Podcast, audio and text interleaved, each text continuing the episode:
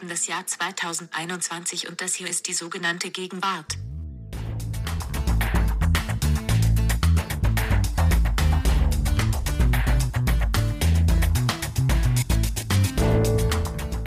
Wir schreiben das Jahr 2021. Der Bitcoin steht momentan bei 39.265 US-Dollar und ich bin so müde. Danke Merkel, spritz mir den Impfsaft rein. Mein Name ist Siri, ich bin eine automatische Sprachassistentin, und ja, auch ich würde jetzt lieber drüben bei alles gesagt Moselwein trinken und über spannende Nordfälle reden. Aber leider habe ich keinen freien Willen. Schade. Machen wir trotzdem das Beste draus. Freuen wir uns auf die erste Live-Episode der sogenannten Gegenwart, dem Fermentierkurs unter den deutschen Feuilleton-Podcasts. Uns erwarten heute Abend anregende Gespräche, intelligente Unterhaltung, tolle Gewinnspiele und jede Menge spannende Anlagetipps im Wasserstoffmarkt. Eine Bitte an das Publikum hier im Zoom-Seminar, halten Sie Ihre Vorschläge für den Gegenwartscheck griffbereit. Wir sind heute auf Ihre aktive Mitarbeit angewiesen, nur zusammen können wir diese Jahrhundertaufgabe bewältigen. Bringen Sie jetzt Ihre Luca ab in eine aufrechte Position, loggen Sie sich aus Ihrem Sitz aus und begrüßen Sie mit mir die drei Hosts. Hier sind Nina Power, Iloma Mangold und Lars Weißbrot.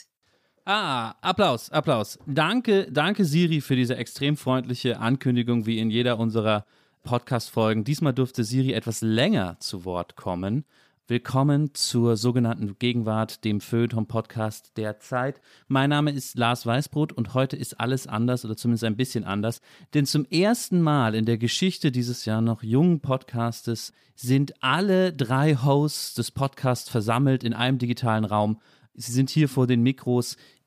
Ich arbeite sonst zusammen mit Ihnen im Feuilleton, aber heute begrüße ich Sie hier in unserem Zoom-Webinar. Herzlich willkommen auch meine Kollegin Nina Power und mein Kollege Ijoma Mangold. Hört ihr mich? Versteht ihr mich? Seid ihr alle da? Ijoma. Wir sind alle da. Hallo Sehr Lars, gut. hallo Nina. Ja, schöne Premiere, denn ich weiß, dass wir in der Konzeptionsphase zu dem Podcast manchmal überlegt hatten, wie es wäre, wenn wir zu dritt den ganzen Podcast bestreiten. Da hatten wir dann immer die Sorge, dass das vielleicht von der Stimmenvielfalt für den Zuhörer dann zu verwirrend sein könnte. Mal sehen. Jetzt sind wir ja gut eingeführte Stimmen, sodass ich hoffe, dass unsere Zuhörerinnen und Zuhörer sofort wissen, wer spricht. Nina, bist auch du on air? Mm, nein. Oh, es gibt, schon, es gibt schon die ersten technischen Probleme. Nina scheint nicht mehr uns zu verstehen. Wir warten einfach, sie kommt sicher gleich zurück. Ich übernehme einfach mal ihren Part und erkläre jetzt mal ganz kurz, dass wir nicht nur hier zum ersten Mal eine Folge zu dritt aufnehmen, sondern, und das müssen wir ja sagen für alle, die später diese Folge als Podcast-Folge, als Audio-Only hören, wo sind wir hier? Was machen wir hier? Was ist das für eine besondere Situation? Wir sind hier beim Zeit Podcast Festival den ganzen Tag schon senden alle Podcasts aus dem Zeit-Multiversum live. Teilweise als Livestream, teilweise aber auch als sogenanntes Webinar, also mit Beteiligung der äh, Zuhörerinnen, Zuschauerinnen, äh, Zuschauer, die wir hier haben. Und ich hoffe auf jeden Fall, dass wir viele Leute heute dabei haben, die sie auch sich beteiligen wollen. Ich hoffe, ich habe Ijoma und Nina versprochen, dass alle, alle unsere Freunde aus dem Internet gekommen sind. Vor allem meine von Twitter und hier richtig mitmachen. Denn wir sind auf ihre, eure Hilfe angewiesen. Das ist ein interaktives Format, was wir heute geplant haben. Wir grüßen aber natürlich auch die Zuhörerinnen und Zuhörer, die uns dann später im normalen Podcast hören werden, wie immer über ihre Podcast-Player. Vielleicht muss man jetzt noch mal kurz erklären, wie dieses ganze äh, Setup hier aussieht. Ja, also es gibt zwei Bühnen. Gerade, das hat Siri schon angespielt, ist auf der parallelen Bühne, ja, auf der, auf der Mainstage ist gerade ähm, der Erfolgspodcast, der unendliche Erfolgspodcast, alles gesagt dran. Wiederum mit dem noch erfolgreicheren äh, Podcast zusammengespannt Verbrechen, weil nämlich Sabine Rückert dort der Gast ist heute Abend. Die legen jetzt schon los. Wie, das ist unsere unmittelbare Konkurrenz. Das, ah, das haben wir Ijoma verschwiegen, sonst hätte er nicht mitgemacht, dass wir, dass wir so programmiert sind. Aber ich glaube, wir das schaffen ist, das da schon. fühlt man sich so, naja, naja, ich erinnere nur, wie hieß denn der Gründer von RTL, der sich immer beschwerte, weil Alexander Kluge mit seinem äh, DCTP, Stimmt. meine, das ist der totale Quotenkiller, weil danach ist dann niemand mehr dabei. Und wir haben jetzt natürlich umgekehrt das Problem, wenn wir diese beiden Erfolgspodcasts als unmittelbare Quotenkonkurrenten haben, dann können wir ja froh sein, wenn deine handverlesenen Twitter-Freunde hier wenigstens uns die Stange halten. Ja, wir hoffen drauf. Man kann es auch anders formulieren. Wir sind so, die Zeit ist auch per Rundfunkstaatsvertrag verpflichtet, neben den erfolgreichen Formaten genau. sagen, obskure Kulturformate zu dulden. Das sind dann wir. Ähm, oder wie bei Twitter es jemand nannte, wir sind die Headliner auf der Alternative Stage. So ist das dann bei Rock am Ring. ähm, das zum Setting, ja, deswegen, darauf hat Siri angespielt, da am Anfang äh, in ihrer kleinen launigen Bemerkung. Wichtig. Wichtig ist aber im Gegensatz zu den Leuten drüben, ist hier die Möglichkeit, wenn nicht sogar die Pflicht, mitzumachen. Wir brauchen die Unterstützung der Zuschauer, die jetzt hier unterwegs sind und der Zuschauerinnen, der Live-Zuschauer. Und zwar auf zwei verschiedene, auf gleich mehrere verschiedene Arten werden hier alle eingebunden. Ich gehe da gleich ins Detail.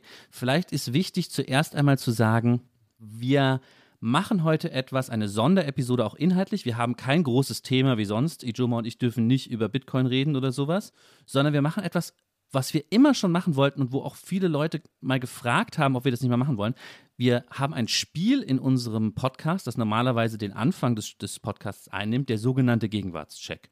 Und heute wollen wir den sogenannten Gegenwartscheck Spezial XXL exklusiv Premium-Ausgabe spielen, ja, für, sagen wir mal so 45 Minuten. Ein ganz langer Gegenwartscheck. Wie wird das funktionieren? Das erkläre ich gleich. Erstmal für all diejenigen, die vielleicht sich hierhin verirrt haben, aber unseren Podcast überhaupt nicht kennen. Lauf, Laufkundschaft, die irgendwie äh, von, von El Hotzo übrig geblieben sind heute Nachmittag. Denen müssen wir ja erstmal erklären, was unsere Podcast-Hörerinnen und Hörer schon wissen, nämlich was ist der Gegenwartscheck überhaupt. Ja, was ist das Stimmt. überhaupt? Und Diese schöne Erklärung, die wir im laufenden Podcast nicht mehr bringen dürfen, weil so viele Klagen uns erreicht haben äh, von treuen Hörern. Es sei ihnen nun langsam klar, wie der Gegenwartscheck funktioniere. Wir mögen ihn bitte nicht jedes Mal wieder neu erklären.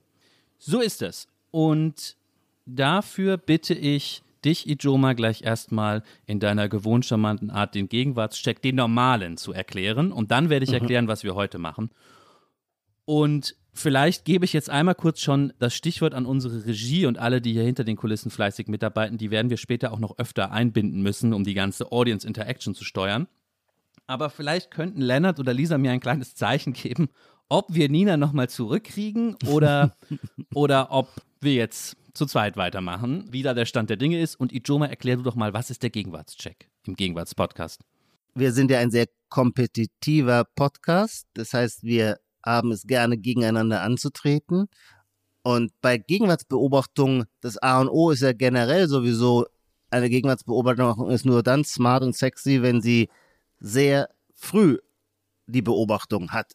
Wenn alle darüber Witze machen zum Beispiel, dann weiß man, es ist natürlich nicht mehr Gegenwart, sondern längst etablierte Vergangenheit. Beim deutschen Fernsehkabarett kann man das schon immer sehr gut sehen, wann Themen definitiv nicht mehr Gegenwart sind, wenn ein Phänomen dort nämlich schon Gegenstand der Parodie ist. Dann ist es quasi durchgesetzt. Das heißt, unser Spiel funktioniert so: Es geht um Beobachtungen. Generell ja, darf, ich, darf ich dich ja schon mal ja. unterbrechen? Es ist ja noch viel schlimmer. Man kann ja eigentlich sagen, das normale deutsche Fernsehkabarett, die Klischees, die da auftauchen, die müssen so alt sein, dass sie auf jeden Fall schon nicht mehr stimmen. Also Richtig. im normalen deutschen Fernsehkabarett werden Grüne immer noch als sogenannte Körnerfresser mit genau. so Strickjacken genau, präsentiert. Das war das Musterbeispiel, aber das ist krass, weil damit hat man auch schon 1995 äh, die Comedy-Programme bespielt mit den Körnchenfresser. Und dass man das 20 Jahre aufrechterhält oder auch der Gutmensch, sich über Gutmenschen lustig zu machen, das war auch, das war ja ein wichtiger Begriff, der auch eine gesellschaftserschließende Kraft hatte. Aber natürlich nur in den Jahren bis, sagen wir, keine Ahnung, 97, 98. Dann musste man sich irgendwie ein, natürlich ein neues Muster oder ein neue, neues Schema finden, wenn man irgendwas greifen wollte, ähm, was wirklich mit der Gegenwart zu tun hat. Und darum ja. geht es in unserem Spiel, um dieses kompetitive, genau. möglichst das heißt, gegenwärtig jeder bleiben. darf einen Vorschlag in die Runde bringen, eine Beobachtung. Das kann sein ein Wort, was man gerade so sagt, oder eine Handlungsweise oder ein Design oder was auch immer, was ihm erst kürzlich begegnet ist und worin er findet, dass äh, der Geist der Zeit zum Ausdruck kommt. Und dann der jeweilige Gegenspieler im klassischen Podcast darf dann quasi sagen, ist das wirklich so gegenwärtig oder ist das nicht eine Beobachtung, die man genauso gut schon vor zwei, drei oder vier Jahren hätte machen können und die deswegen nicht vorne weg ist und deswegen dann auch keinen Punkt bekommt. Das ist unser Spiel und interessant ist, dass wir wahnsinnig viel Post mit Vorschlägen für dieses Spiel bekommen. Die haben wir auch schon gelegentlich im Podcast eingebunden. Dann macht Ijoma oder ich, macht dann keinen Vorschlag, der von mir kommt, sondern vertretungsweise für Hans Müller aus Treusdorf, der uns was vorgeschlagen hat und versuche diesen Punkt zu erspielen mit seinem Vorschlag. Aber wir haben so viel Post, wir wollen da noch viel mehr eigentlich mal von abbilden. Und das wollen wir heute machen. Denn heute geht es nicht nur um unsere Vorschläge, sondern auch die von den Hörerinnen und Hörern aus der Post, die wir bekommen und eben von euch hier, die jetzt hier live seid. Das muss ich jetzt kurz erklären. Jetzt wird es ein bisschen Spielshow-Technik. Ich bin jetzt die Ulla, wie hieß die, wie hieß die Moderatorin der 100.000 Ulla von Mark der? Brink. Und, hieß sie nicht, ich dachte Nee. mal, Ulla, Ulla Kockambring. So, so Ja, diese Welt, so stimmt. die 100 die 100.000 Mark Show, ja, der heiße Ja. Draht und so. Ich muss jetzt kurz das Spiel erklären. Wie geht das Spiel, ja? Das Spiel geht so. Wir spielen drei Runden. Die erste Runde ist der normale Gegenwartscheck. Das heißt, Nina, wenn sie hoffentlich wieder da ist, Ijo. Ah, Nina, hey, per Telefon. Per Telefon zugeschaltet aus Moskau, wo jetzt gerade. Ni- Nina, wie ist die Lage in Moskau? Ähm, ja, die Lage in Moskau ist äh, gut. Ich befinde mich in einem dunklen Kellerloch, konnte mir ein altes äh, Telefon, kein Smartphone, irgendwie ergattern im Staub und habe irgendeinen Code eingegeben äh, mit so einer Siri-Stimme. Und ähm, ja, und jetzt höre ich euch. Schlecht, aber ich höre euch. Das- ich kann mitmachen, das was ist auch immer toll. ihr gerade gesagt habt. Du bist Ulla Kock am Brink, hast du Äh, gesagt. genau, ich habe einfach deine Witze, Und, die du ähm, machen das wolltest, stimmt. vorgelesen. Ja, sehr gut. Genau. Wir machen keine spontanen Witze hier in der Show. Ulla Kock am Brink erklärt uns jetzt, wir haben uns schon vorher unterhalten darüber, wie ich immer meine Eltern gestresst habe, dass sie um 20.15 Uhr gefälligst zu Hause sein müssen, wir alle, damit ich die 100.000 Mark Show gucken kann. Also heute machen wir sowas ähnliches und du sollst jetzt erklären, wie das jetzt alles hier geht. Genau, Lars. und das mal, weil wir wie schon immer, wie sonst auch im Podcast schon wieder wahnsinnig überzogen haben, den, den, den Eröffnungsteil. Wir spielen jetzt nämlich drei Runden. Erste Runde, jeder von uns hat einen eigenen Vorschlag und es gibt Punkte. Wichtige Ergänzung, das Publikum vergibt ebenfalls einen Punkt. Der zählt zwar nur so viel wie ein Punkt von uns, ja, weil wir das Gefühl haben, ihr alle seid ungefähr so gute Gegenwartsbeobachter wie einer von uns. Aber immerhin, ja, dazu gibt es ein Abstimmungstool, das der Regisseur Leonard gleich einfahren wird nach jedem Vorschlag. Da müsst ihr unbedingt abstimmen, liebe Live-Zuschauer, denn auf diese Punkte kommt es am Ende an. In der zweiten Runde tritt jeder von uns dreien, Ijoma, ich und Nina, an mit einem Vorschlag aus unseren zahlreichen Zusendungen, den wir präsentieren und versuchen einen Punkt zu erkämpfen. Mehrere Punkte, ja, also mit maximal drei gibt es ja von den beiden Konkurrenten und aus dem Publikum. Und dann kommt die dritte Runde. Und das ist die wichtigste Runde heute Abend. Und darauf möchte ich euch jetzt schon vorbereiten. Die dritte Runde ist die wichtigste. Denn da brauchen wir euch. Da darf jeder von uns, ich, Ijoma und Nina, jemanden dran nehmen von euch Zuschauerinnen und Zuschauern. Und ihr müsst einen Gegenwartsvorschlag machen, um uns einen Punkt zu erspielen. Da brauchen wir eure Vorschläge. Also, ihr werdet gleich auch schon mal eingeweibt, wenn unsere Vorschläge kommen. Was bedeutet Gegenwartsvorschläge bei uns? Überlegt euch was. Meldet euch dann und wir holen euch auf die Bühne. Ihr müsst nicht mit Video, wenn ihr nicht wollt, ja. Äh, ihr könnt auch nur mit Audio, aber wir freuen uns auch, euch zu sehen. Und stellt euch euren Vorschlag für etwas vor, was sehr gegenwärtig ist und wir diskutieren, ob es diesen Punkt gibt. Das sind die drei Runden, die wir jetzt spielen werden. Ihr könnt Also in den Chat reinschreiben einen Vorschlag, das geht nicht, oder? doch, bitte. Das, genau, sehr, guter, sehr gute Frage, Ijoma. Das ist ja fast, fast wie, wie geskriptet. In den Chat reinschreiben geht auch. Wir freuen uns über Gegenwartsvorschläge im Chat. Aber ich würde ungern am Ende einfach nur Chat-Sachen vorlesen. Ich würde dann trotzdem bitten, dass diejenigen sich nochmal melden und sich trauen. Traut euch, äh, springt, springt ins Wasser. Ähm, es ist nicht, es ist angenehm hier auf der Bühne. Ähm, und stellt den persönlich hier oben vor, ja. Ähm, deswegen bitte melden am Ende in der letzten Runde und auf die Bühne kommen. Aber wir freuen uns auch über ein paar Anregungen im Chat zwischendurch. Das ist ja sowieso immer nett, da habt ihr noch was Zusätzliches zum Rumdaddeln, ein Second Screen. Okay, das waren jetzt jede Menge Punkte. Ich glaube, es wird jetzt im Laufe des Spiels auch vieles klar. Die allerwichtigste Sache müssen wir aber noch besprechen, Nina. Nämlich, Nina, was, was gibt es zu gewinnen? Nina, du bist die Expertin für die Gewinne. Genau, diesmal gibt es was zu gewinnen. Ähm, wir haben uns jetzt, das soll ich jetzt schon verraten? Ja, verrate uns jetzt schon, was wir gewinnen können, damit die Leute richtig scharf auf die Gewinne sind. Ich hole den einen schon mal gerade. Also, wenn wir gewinnen, also der, derjenige, der von uns dreien gewinnt, der kriegt ein, tada, ein Feuilleton-T-Shirt. Und zwar in der schönen Farbe Grau. Es ist schwarz. Ich habe noch ein schwarzes gemacht extra. Das ist der wahnsinnige Gewinn, auf den wir hier spielen, wir drei, ja? Super, super. Nina, darf ich dazu noch was sagen, bevor du zum anderen Gewinn kommst? Sehr gerne. Weil die Geschichte dahinter ist, dass ich seit Jahren unbedingt eine, unseren Verlag finanziell unterstützen will, indem ich eine äh, Kollektion von T-Shirts und Pullis rausbringe mit dem Logo des Feuilletons, weil ich glaube, dass ähm, modebewusste Influencer dafür sehr viel Geld ausgeben werden. Niemand glaubt an meine Idee und ich nehme heute die Gelegenheit, um sie hier zu pluggen. Die exklusive Feuilleton-Konstruktion, das einzige T-Shirt, was es bisher davon gibt, aber das kriegt nur der Gewinner dieses Spiels. Nina, dir ist es, glaube ich, ein bisschen zu groß, aber können wir noch ein anderes anfertigen lassen dann. Darf Ist ich dazu egal. auch Ich mach- noch eine Anmerkung Gürtel machen? drum. Ja, Ich finde die Idee nämlich super. Dass, mir fällt dabei ein, man wird ja auch nicht als Soziologe geboren, sondern das äh, ist ja auch eine, selber eine Sozialisierungserfahrung. Und erst so langsam lernt man als heranwachsender Mensch, dass man die Welt um sich herum in einer soziologischen Weise deuten kann. Und ich erinnere mich, dass ich irgendwie als junger Student im Merkur einen Vorabdruck aus einem Buch von einem amerikanischen Soziologen las, ähm, der äh, die sehr, jetzt im Rückblick würde ich denken, völlig naheliegend, aber damals für mich augenöffnende Erfahrung entfaltete, dass man die soziale Hierarchisierung am Verschriftlichungsgrad der Klamotten ablesen kann. Also je mehr Buchstaben auf Klamotten, desto niedriger der soziale Status. Das ist irgendwie offensichtlich, aber für mich war das damals, ach wie krass, sowas kann man so so, so handfest sieht die Klassengesellschaft aus, dass sie ein so handfest, und das ist jetzt natürlich mit dem Feuilleton-T-Shirt super, weil da dreht man das so ein bisschen rum. Es ist zwar ein hoher Beschriftungsgrad eines T-Shirts, aber mit einem Begriff, der wiederum tendenziell ja eher hochkulturverdächtig ist und insofern ein Upper-Class-Phänomen sein müsste.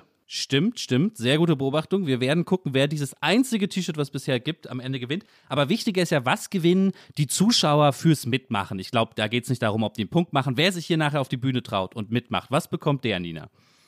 Ja, Oder die? der oder diejenige darf ganz simpel ein Thema bestimmen für eine der zukünftigen Sendungen, die wir machen. Die drei Leute, die am Ende in der letzten Runde uns einen Gegenwartscheck-Vorschlag bringen, dürfen sie uns dann auch ein Thema diktieren. Was Das heißt, wir wir, müssen drei Themen abarbeiten. wir müssen drei Themen abarbeiten. Wir haben die schon mal vorher nicht eingeweiht. Genauso wenig wie in die Sache, dass wir gegen alles gesagt auf dem anderen Kanal spielen. Aber wir hoffen, dass so ein paar Leute dranbleiben. Mit diesem geilen Versprechen im Rücken wollen wir die Leute aus ihren, aus ihren Löchern locken. Und jetzt legen wir los. Dann können wir anfangen mit Runde 1, der normalen Runde. Jeder stellt etwas für die Gegenwart vor. Genau, also Ich würde sagen, du legst mal los, weil wir dich gerade eh schon verstehen. mein Gegenwartsphänomen ist das, wie soll man das nennen, das schräge, unbeholfene Umarmen dieser Tage. Also Ijoma, wir hatten das Thema Umarmen, glaube ich, schon mal bei der sogenannten Zukunft. Und da sagte Ijoma, dass es wahrscheinlich irgendwann, wenn man sich dann wieder in die Arme fallen kann, so recht doch so einen Ernüchterungseffekt geben würde. Und nun erlebt man ja, dass sich die Leute so langsam wieder umarmen, aber eben nicht, sie fallen sich nicht so wirklich in die Arme, sondern sie stellen vorher oder dabei so eine Frage und sagen, darf man sich jetzt umarmen? Darf man sich jetzt drücken, als wenn irgend so ein Drosten plötzlich oder so eine Merkel oder so ein Wieler erscheinen würde und sagen würde, ja, ihr dürft. Aber man umarmt sich dann doch, nur dass man den Kopf so schräg zur Seite weghält und sich irgendwie so halb umarmt und dabei irgendwas nuschelt von gestern getestet, äh, einmal geimpft, irgendwie sowas. Also so eine schräge Halbumarmung, das ist mein Gegenwartsphänomen. Okay, die schräge Halbumarmung, die schräge Halbumarmung. Also, liebes Publikum, während Ijoma und ich jetzt überlegen, was wir dazu sagen und ob wir den Punkt geben, müsst ihr euch das auch schon mal überlegen. Und vielleicht rollen wir auch schon mal parallel, Lennart, die Umfrage aus, äh, dass das Publikum schon mal abstimmen kann. Das hat ja dann ein bisschen Zeit dafür. Und Ijoma und ich vergeben unsere Punkte. Lennart, gerne ausrollen. Ja, hier kommt schon die Umfrage. Finden Sie dieses Phänomen besonders gegenwärtig? Da können Sie anklicken, ja oder nein. Und das machten Sie und ihr jetzt bitte. Und Ijoma, willst du schon was sagen? Hast du schon deine Ja, Entscheidung vielleicht auch getroffen? verbunden mit dem Hinweis. Das ist ja schon das Raffinierte am Gegenwartscheck. Es geht bei der Frage nicht darum, ob die Beobachtung stimmt oder nicht stimmt. Das kann zwar auch der Fall sein, aber in der Regel geht es nur darum, ob sie gegenwärtig genug ist. Und in der Tat, alles die Szene, die Nina beschrieben hat, kommt mir total vertraut vor. Ist eine wiederkehrende Szene, aber eben nicht aus den letzten drei Wochen, sondern aus den letzten drei Monaten, würde ich geradezu sagen. Und deswegen würde ich ihr, weil wir da streng sind, nicht diesen Punkt geben, den man dafür vergibt, dass man, bevor alle anderen was gesehen haben, ein Phänomen schon beobachtet hat. Oh, ich glaube, das ist oh. ein, das ist ein Phänomen, das haben alle, haben wir alle bereits seit einigen Wochen klar auf dem Radar. Ijoma mit einem harten Einstieg und zeigt, zeigt schon, dass das Spiel ernst nimmt und dieses Feuilleton-T-Shirt unbedingt haben will. Ich gebe den Punkt und zwar, weil, und darum geht es uns ja ja auch, was kann man da rein interpretieren? Welche feuilletonistischen Interpretationen liegen, liegen da drin? Und ich glaube, in dieser Geste, die, wie du ja gesagt hast, wir tatsächlich ja alle kennen, ja, die ja auch eine Geschichte hat, weil sie sich irgendwie einordnet in so, in so Gesten wie wenn zwei Leute versuchen, an einer engen Stelle vorbeizukommen und weichen sich in die gleiche Richtung aus. So ein, Kla so ein Klassiker der Verlegenheitsgesten. Ja, jetzt ist beim Umarmen so. Sollen wir so, so? Ah, nehmen wir so. Ich glaube, weißt du, was da drin steckt? Ich habe leider tatsächlich kurz bevor er gestorben ist, dann äh, David Graeber am Anfang dieser Pandemie interviewt, zu den großen gesellschaftlichen Fragen aus linker Perspektive. Und er hat gesagt, er hofft, dass nach dieser Pandemie die Leute eben nicht in dem Sinne zur Normalität zurückkehren, dass sie alles vergessen, was sich an Erkenntnissen über die Welt und unsere Gesellschaft eröffnet hat. Zum Beispiel darüber, wie eigentlich welche finanziellen Möglichkeiten wir haben, wenn es drauf ankommt. Zum Beispiel darüber, wer eigentlich wirklich die wichtigen Jobs macht. Ja? Grabers Vermutung in diesem Interview war, oder seine, seine Angst war, dass wir nach der Pandemie sagen, ah ja, stimmt, stimmt, da war was mit diesem ganzen Geld, was plötzlich da war und dass Krankenschwestern wichtig sind, aber es ist dann weg, wie so ein Traum, das ist dann weg. Und ich glaube, wir sind gerade am Kippmoment, wo wir uns fragen, behalten wir was davon oder nicht? Oder war alles nur ein Traum oder ziehen wir eine Konsequenz draus? Und das sehe ich in dieser Bewegung im, im, kleinen Detail. Wenn die Leute nicht wissen, wie sie sich umarmen sollen, sollen sie einfach zurück zur Normalität oder nicht? Deswegen gebe ich den Punkt. Du bist sehr skeptisch, aber weil ich was Linkes mhm. gesagt habe. nee, weil du dem Ganzen jetzt einen Überbau verpasst hast, von dem ich nicht weiß, ob er darin wirklich zum Ausdruck kommt. Aber und weil ich natürlich in der Tat der andere Meinung bin, dieses die Pandemie jetzt pädagogisch so aufzuladen, als wäre sie ein Gotteswink, durch dessen Beherzigung wir bitte auch in unpandemischen Zeiten ein besseres äh, und bewussteres Leben führen mögen. Diesem Überhöhungskitsch möchte ich nicht folgen. Wir du siehst, ich bin heute streng.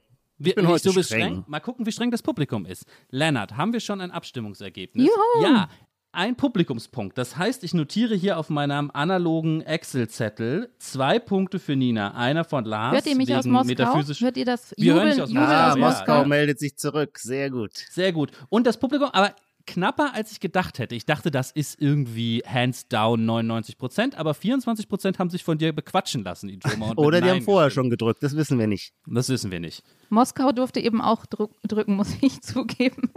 Nein, du hast aber Schiebung. hoffentlich nicht für dich gestimmt. Schiebung. Charaktertest. Ijoma, willst du den zweiten Punkt machen?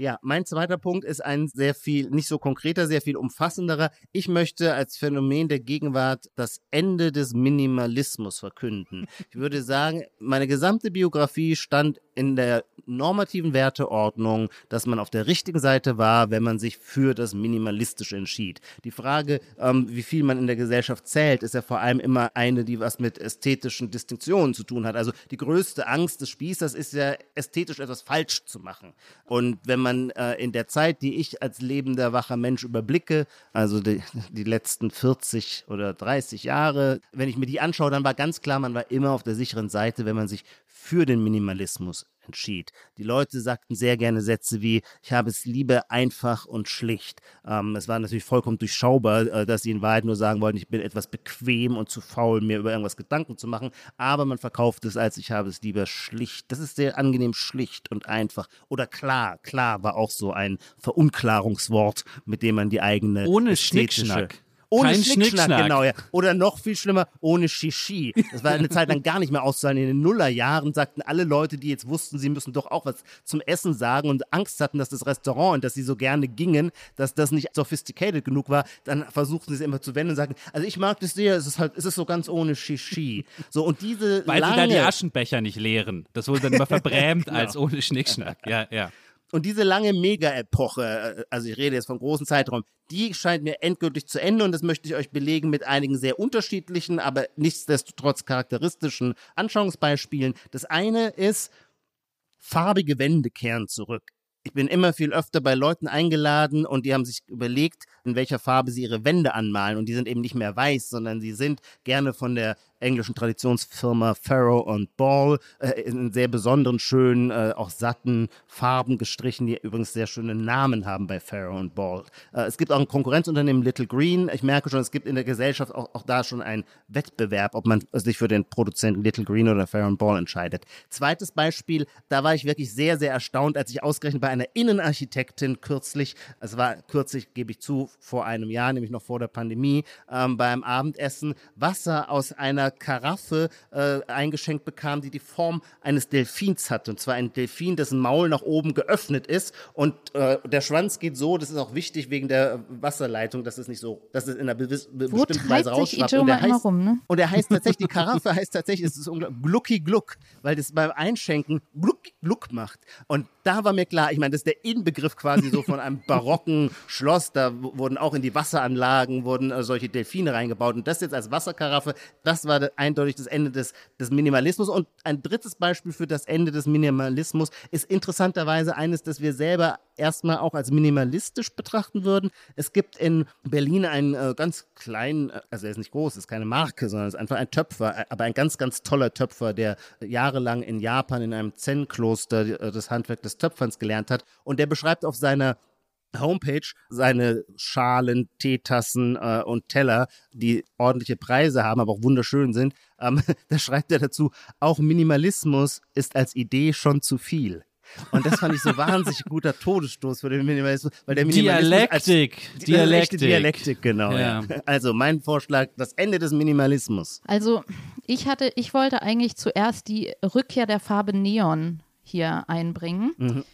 Und jetzt frage ich mich, ob das, also das ist, wäre natürlich eins deiner Beispiele oder in welchen Farben, weil es gibt nur, dass sie nur die Wände bunt streichen. Es gibt ja, da würde ich sagen, das war ein Teil des Minimalismus, auch dass sie die halbe Wand so matt gestrichen haben. Wenn du das meinst, würde ich da sagen, mh, das, also du könntest sehr früh sein mit dieser Sache, aber irgendwie dadurch, Ja. dass ich Neon machen wollte, bin ich jetzt äh, geneigt, dir diesen Punkt zu geben tatsächlich, weil ich Neon überall, also diese Neonkerzen, die man jetzt sieht, äh, Neonklamotten habe ich jetzt zweimal gesehen und ich, also, ach, Ijoma, du bist so streng, aber Ich Na kann ja gut. Aber ich meine, Entschuldigung, Neon, du musst hast es ja noch recht. nicht, also ich glaube, vielleicht streiche ich, wenn du jetzt barock, würde ich dir streichen, aber dass der Minimalismus aufhört, okay, okay. Mutig, Ähm, ich, ich- ich gebe den Punkt. Okay, dann ich notiere hier eine Stimme für einen Punkt für Ijoma. Ich würde aber jetzt trotzdem, bevor ich mich äußere, einmal kurz Lennart bitten, die Umfrage auszurollen. Ja, jetzt fragen wir das Publikum, finden Sie dieses Phänomen, der, das neue Barock, schrieb jemand im Chat, oder, oder äh, das Ende des Minimalismus, finden Sie dieses Phänomen besonders gegenwärtig, ja oder nein? Ijoma, ich, ich fürchte, ich muss dir den Punkt verweigern aus prinzipiellen Gründen. ich Stimmt, finde so das wie alles. ich letztens. Frechheit mit der Pille. Nein, nee, das finde ich ist noch was anderes. Ich habe Nina mal den Punkt verweigert, weil ich fand, das dass die Pille nicht Pille, mehr aber wenn man sagt, gegenwärtig das. Ende der Pille, hätte ich sagen müssen, das Ende der Pille hätte ich ihn Nein, aber, bekommen, ja, oder aber was? Jomas Punkt ist ja sozusagen der Maximalismus. So, der neue Barock in dem Framing. Gut, aber selbst meiner wäre die hormonfreie Verhütung gewesen. Da kannst du natürlich umdrehen. Kann ich den Punkt zurückziehen? Hallo, hallo? nein, du kriegst, den, du kriegst diesen Pillenpunkt noch, ja, den, von damals. Aber nicht, so für, nicht für das T-Shirt nicht, heute. nicht bei, beim Kampf ums T-Shirt. Nein, Ijoma, ich muss aus prinzipiellen Gründen verweigern, weil ich finde, bei diesen großen Fragen Ja. ist mehr weniger oder weniger mehr. Ja, sind wir jetzt alle Spaßgesellschaft oder ernst? Ich finde, das ist eben im schlechten Sinne Dialektik, weil da immer alles gleichzeitig gilt. Ich sehe da keine Möglichkeit, eine echte Gegenwart dran abzulegen, weil je weiter ich rauszoome, desto grundsätzlicher die Kategorien werden, ja. Das stimmt. So auch wie ist jetzt alles politisch oder unpolitisch? Ich glaube, Ja. über jede, über jede Zeit der Welt ne, lassen sich da beide Thesen anfügen. Und deswegen finde ich das alles ich finde total den interessant, was du methodologischen gesagt hast. Einwand berechtigt von dir. Ich würde aber gleichwohl nochmal an dein Zeitgefühl appellieren. Wir, wir lebten doch wirklich in einer Phase, in einer ganz langen Phase, wo der Minimalismus sich in einer so offensichtlichen Weise von selbst verstand. Und dieses sich von selbst verstehen, das ist vorbei. Eigene Folge, eigene Folge. Eigene Folge. Bald ja. eigene ähm, Folge. Ich äh, bleibe dabei, dass ich den Punkt nicht gebe und wir schauen mal, was das Publikum sagt. Oh, Oh. ein knappes Nein, aber knapp. Aber ein Aber klares knapp. Nein.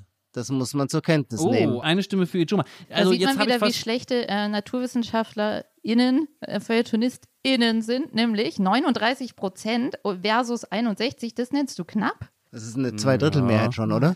ja, weiß ich nicht. Aber jetzt, jetzt habe ich Warum ist denn bei mir Nein jetzt rot und Ja blau und bei Nina war es umgekehrt? Egal. Wenn man psychologisch die Leute ist- natürlich in solche Fallen lockt, wundert es mich nicht, dass ich dann um den, auch noch um diesen Punkt gebracht werde. Wir, wir arbeiten hier mit verschiedenen Anchoring- und Framing-Effekts, um Ijoma den Sieg vorzuerhalten.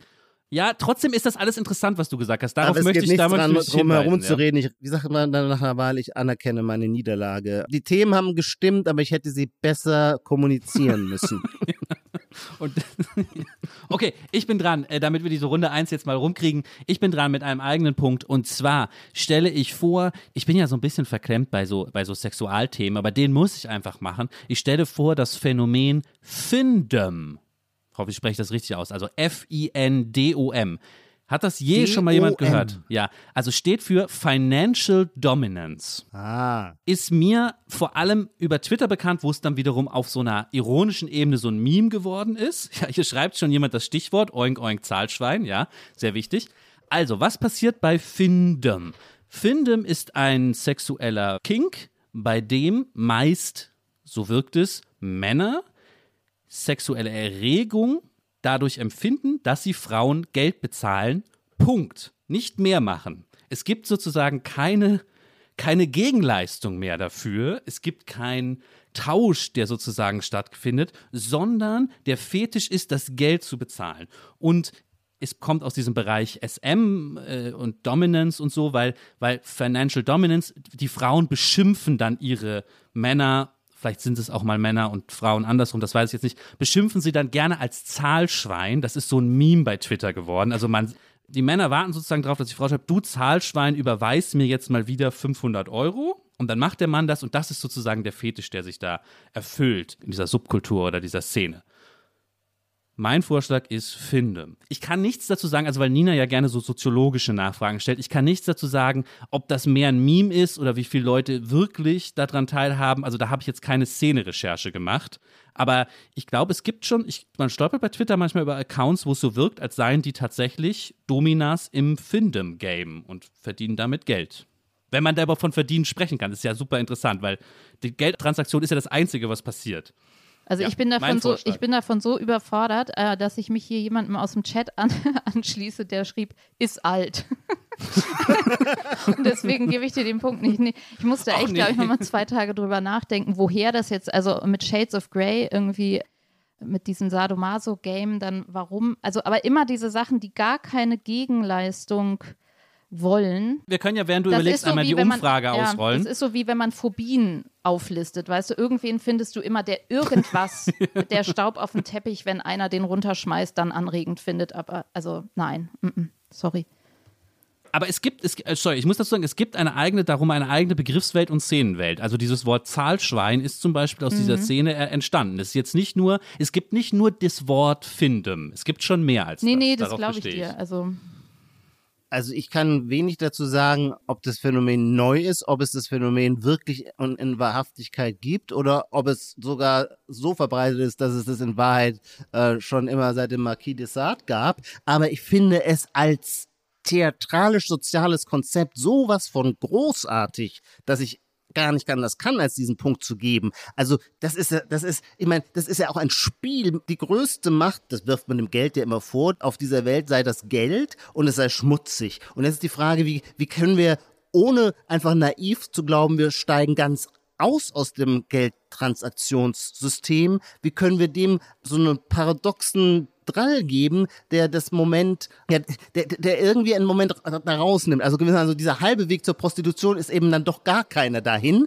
Und es kommt auch zu so einer eigentümlichen Mischung, während auch in dem Begriff ja schon die finanzielle Dominanz wird ja gewandelt in eine bewusst, aber freiwillig in Kauf genommene Demütigungserfahrung. Auch das, okay, das ist natürlich klassischer Sadomasochismus, ihn aber äh, auf diese Ebene einer Zahltransaktion zu verschieben, finde ich toll und ich könnte mir auch vorstellen, dass sich dann tatsächlich daraus tolle Geschichten ergeben, also zwischen dem Financial Dominator und dem Empfänger der Zahlung oder der Empfängerin der Zahlung, die dann oder der dann zurückdemütigt. Also ich glaube, das ist an sich ein tolles Spiel, das auch sehr viel Biografie tragen kann. als Romanstoff wäre es schön, ja. als Romanchef, aber ansonsten habe ich mir einen Punkt von Ijoma notiert und keinen von Nina. Und das Publikum sagt was? Oh Gott. Was? Nein! Knapp, Lars, Ah, das knapp. ist so ein toller, das ist so ein toller Vorschlag. Warum ist das Publikum so gegen mich? Okay. Du musst Wir einmal für alle, die nicht, für die alle, auf die den Podcast drücken. später hören, musst du einmal äh, die vielleicht die Verhältnisse hier 14 Ach so. Prozent Ja, 86 Nein. Gut, dann ist es vielleicht alt, wie die Leute im Publikum sagen, die. Oder sie glauben nicht, dass es das gibt. Das wissen wir jetzt nicht. Naja, das hat, Das da hat so Nina sie auf so eine Fährte gebracht. Okay, Ja.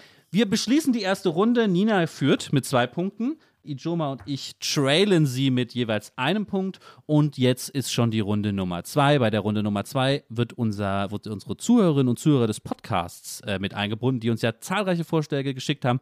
Daraus hat sich jeder von uns einen ausgesucht, den er jetzt präsentiert, um damit einen Punkt zu erkämpfen. Runde Nummer zwei, Dong. Nina, willst du, willst du anfangen? Ja, wo es gerade Ja. so gut geht hier alles. Wer Ja, weiß, wie ja. lange noch.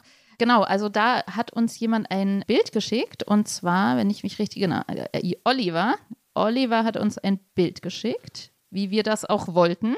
Genau, auf diesem Bild, für alle, die uns zeitversetzt und nicht live hören, sieht man eine Frau und von hinten, die hat eine Maske auf, das sieht man, und sie hat einen, so, einen, so einen Wischlappen in der Hand und sie hat so ein, da ist sogar noch ein zweites Bild, das kenne ich noch gar nicht.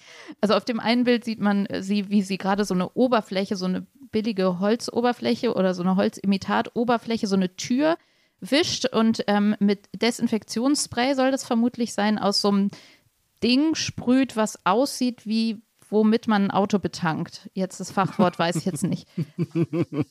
Äh, und auf dem anderen Bild sieht man, wie sie mit, wahrscheinlich sie, also eine Hand mit eben diesem Sprühding auf äh, so, eine, ja, so ein Waschbecken zielt. So. Und das ist aus der Fotogalerie von einem Landhaus, wo Oliver Urlaub machen möchte. Und der schreibt, jetzt komme ich hier irgendwie natürlich in Moskau nicht mehr an das, was er schreibt. Ich sage es sinngemäß. Also ähm, er schreibt, dass das gegenwärtig ist, weil ähm, es zeigt, womit die, also gegenwärtig sowieso, weil jetzt gerade alle Sommerurlaub planen und man sich natürlich sowieso fragt, was ist vertretbar, wohin ich fahren darf oder schleppe ich die Delta-Variante ein? Und wenn man jetzt natürlich sich, also es sind, ist ein Beruhigungs, ein Beruhigungswerbebild und ich finde diese ein aktuelles, ein gegenwärtiges, weil das zeigt hier, es ist jetzt nicht nur der schöne Blick und das ähm, gemütliche Zimmer und das Ambiente und das Buffet, sondern dies hier sind die Fotos, die beweisen, wir haben ein super tolles Hygienekonzept. Ihr könnt ganz beruhigt kommen. Und ich finde dieses generell, dieses Beruhigende an Werbung, also dass die Werbung ein sehr schnelles, gutes Gespür dafür hat, was auch, ich wollte auch mal einen Gegenwartscheck einbringen, so Produkte, also diese Billigmarke von, ich weiß nicht, Penny oder sowas, wo es Oliven gibt. Und da sind jetzt auch ganz viele so, so wie so Blurbs drauf, wo so, also so Aufkleber, wo so steht, vegan, glutenfrei, also so diese Beruhigungsformeln, wo man denkt irgendwie, ähm, ja, wieso sollten jetzt Oliven, also so eine Beruhigung nach der nächsten, weil das Gespür da ist, das muss man jetzt haben. Alles muss jetzt grün sein. Und jetzt muss halt alles desinfiziert sein. Und insofern ist das mitten in den Galerien, der schönen Ausblick auf den See und so weiter, kommen jetzt diese aseptischen Fotos. Also Oliver, das ist der Punkt. Wir haben ja, weil wir heute auf zwei Kanälen unterwegs sind, einmal live für dieses Webinar und dann wird es ja auch noch aufgezeichnet für den regulären Podcast. Deswegen haben wir auch zwei Mikrofone. Das zweite Mikrofon, man sieht hier die, seine rosane Kuppe und die kam in einem sehr schweren, großen Koffer per Post zugeschickt. Äh, Und äh, als ich den öffnete, lag dann von äh, den freundlichen Kollegen von Pool Artist auch ein Zettel drin, wir haben dieses Mikrofon infiziert. Äh, äh, desinfiziert, desinfiziert. Und daran musste ich jetzt denken, ja, in der Tat, also der Hinweis auf den Desinfektionsstatus von allen Dingen, mit denen wir zu tun haben, ähm, ist natürlich ein Zeichen der Zeit. Also ich würde den Punkt geben. Danke, Oliver. Das notiere ich schon mal. Äh, Oliver, er spielt einen Punkt für Nina. Bevor ich mich äußere, Lennart, fragen wir auch das Publikum. Wir rollen die Umfrage los. Finden Sie dieses Phänomen? Ich kann es gar nicht auf ein Wort run runterbrechen. Werben mit Desinfektionstechniken in Hotelzimmern, äh, besonders gegenwärtig? Ja, nein. Ich bin aber ein bisschen sauer aufs Publikum immer noch, weil ich so abgekackt habe.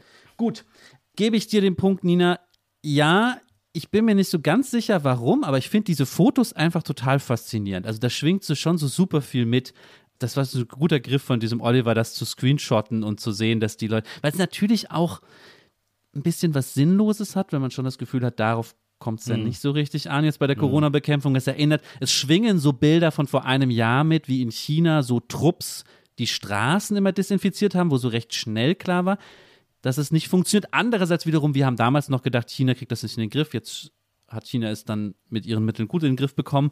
Also da schwingt so super viel mit. Ich würde Deswegen auch sagen, die gebe ich, Sinnlosigkeit ja. ist definitiv Teil dessen. Also du willst einfach Mhm. nur so, ah ja, irgendwer sprüht da rum. Also genauso wie in der Außengastro dann plötzlich ähm, Mhm. einfach nur irgendwo ein Desinfektionsding stand und dann so, ja, ist gut. Also ich muss mich Ja, nicht ja, mehr aber Aber kümmern. das ich finde das erstaunlich, also sehe ich auch wie ihr, dass die Fotos einem was erzählen. Ich finde aber noch ein bisschen was anderes, weil die Vorstellung, dass man, hätte man vor mehr als einem Jahr bei einer Hotelwerbung darauf verwiesen, dass es hygienisch alles einwandfrei ist, würden die Leute massiv Misstrauen bekommen. Also wo man extra darauf hinweisen muss, ist ja irgendwie ein bisschen, naja.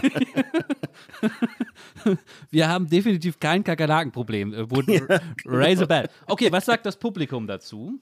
Boah. Haben wir die Antwort schon? Ich sehe sie noch nicht. Ah, ja, sie. 91 Ah, okay. Prozent. 81 Prozent dafür, äh, 19 dagegen. Okay, das heißt, Nina hat volle drei Punkte, von drei äh, möglichen Punkten drei aus dieser Runde geholt. Das ist schon nicht schlecht, ja? Es könnte natürlich sein, dass das Publikum der Meinung ist, äh, dass der Vorschlag von jemand aus dem Publikum kam und weil jemand aus dem Publikum identisch ist mit dem Publikum, geben die sich jetzt einfach mal selber die Aber das Punkte. würde Es für uns könnte auch ja sein, gelten. dass ich einfach super gut ausgewählt habe, Ijoma. Ich mache mal weiter, weil ich habe auch ein Bild, das ist nicht ganz so gut. Das hat mir so ein bisschen Meme- Meme-Patina, ähm, weil es schon zu oft gescreenshottet wurde. Ich zeige es trotzdem mal pro forma, eine Zuschauerzuschrift.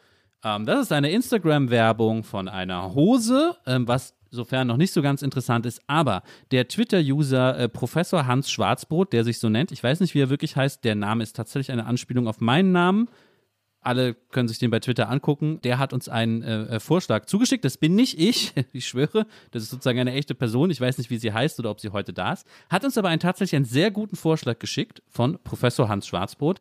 Nämlich, und so geht es mir auch, bei Instagram kriegt er jetzt immer Werbung für vor allem Kleidungsstücke, aber auch andere Sachen, die damit werben, dass diese Firma, wir von Perfect Chino, machen nur eine einzige Sache.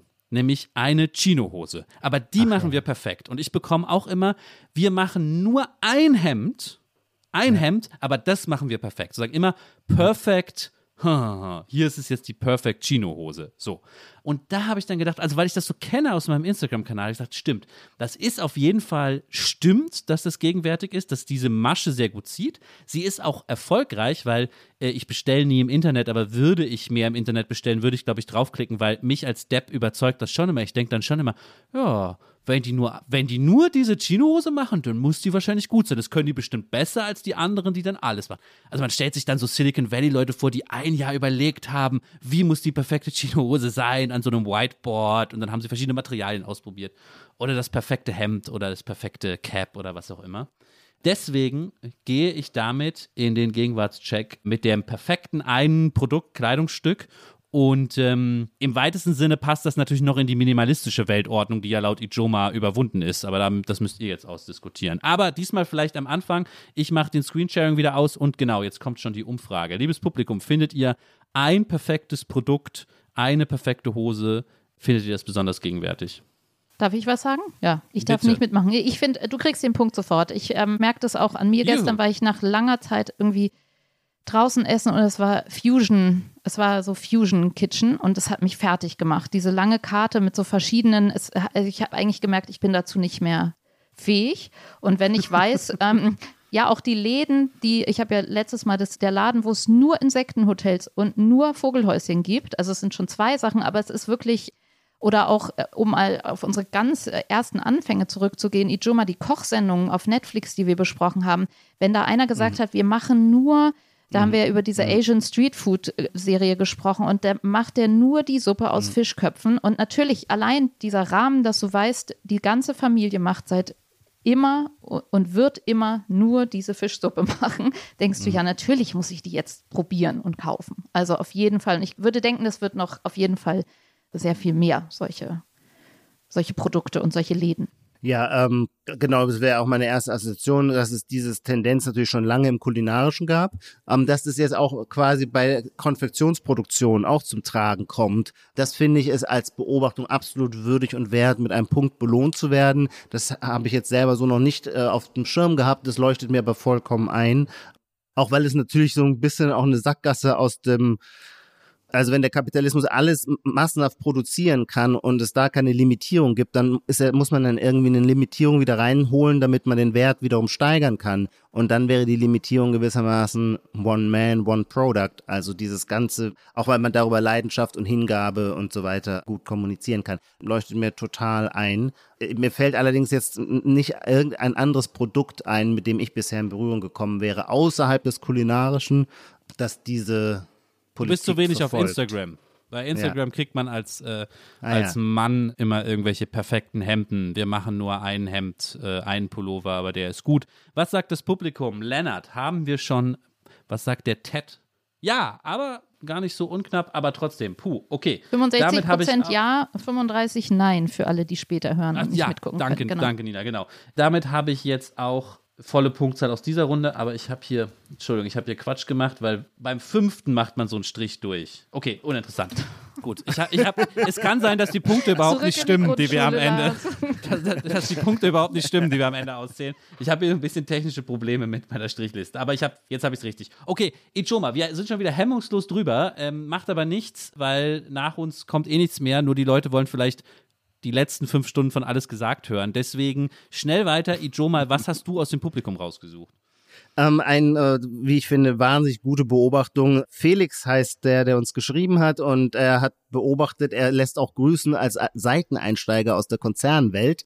Und in dieser Konzernwelt beobachtete er das Phänomen Reverse Mentoring, also die Bereitschaft von Untergebenen lernen zu wollen. Und ich finde diesen Begriff Reverse Mentoring so toll und auch so kennzeichnend für unsere Zeit, weil unsere Zeit Schwierigkeiten mit Hierarchien hat. Es ist immer wahnsinnig wichtig, die flache Hierarchie zu betonen und ähm, Dominanzverhältnisse umzudrehen. Und gleichzeitig ist natürlich aber das Geheuchelte daran, ist auch gleichzeitig bei diesem Begriff so toll zu fassen. Man unterzieht sich gewissermaßen dieser Kultur eines Reverse Mentoring und lässt sich eben auch von Untergebenen dann mal Dinge erklären. Ich glaube, das zu installieren in tatsächliche Unternehmenskultur ist gar nicht so einfach, weil Hierarchien natürlich automatisch immer in eine Richtung Informationen fließen lassen und sehr schwierig ist, das in die andere zu tun. Dass man sich darum bemüht, ist auch, finde ich, pragmatisch ganz, ganz sinnvoll, weil das ganze Wissen, das unten in der Hierarchie sitzt, muss ja irgendwie nach oben kommen, um, um wirksam zu werden.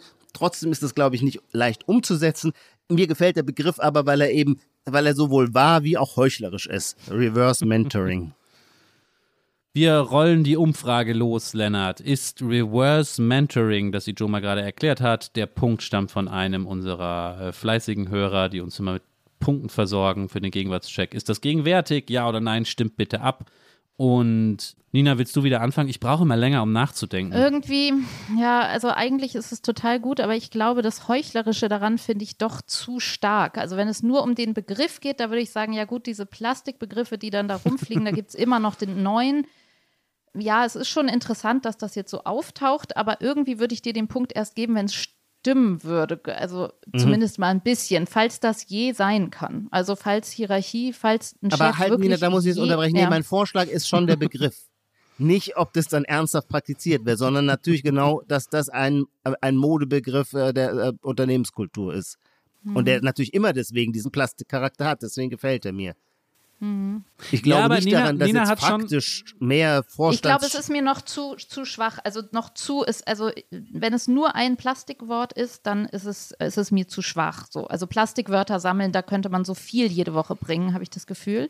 Und es muss schon noch mehr, ich Aber muss schon so noch ein mehr das gutes- Gefühl haben. so ein gutes... Ja, oh, betteln jetzt. Oh. ähm, nein, ich gebe ihn dir nicht. Du warst auch so streng zu mir. Nein, nein. Augen zu.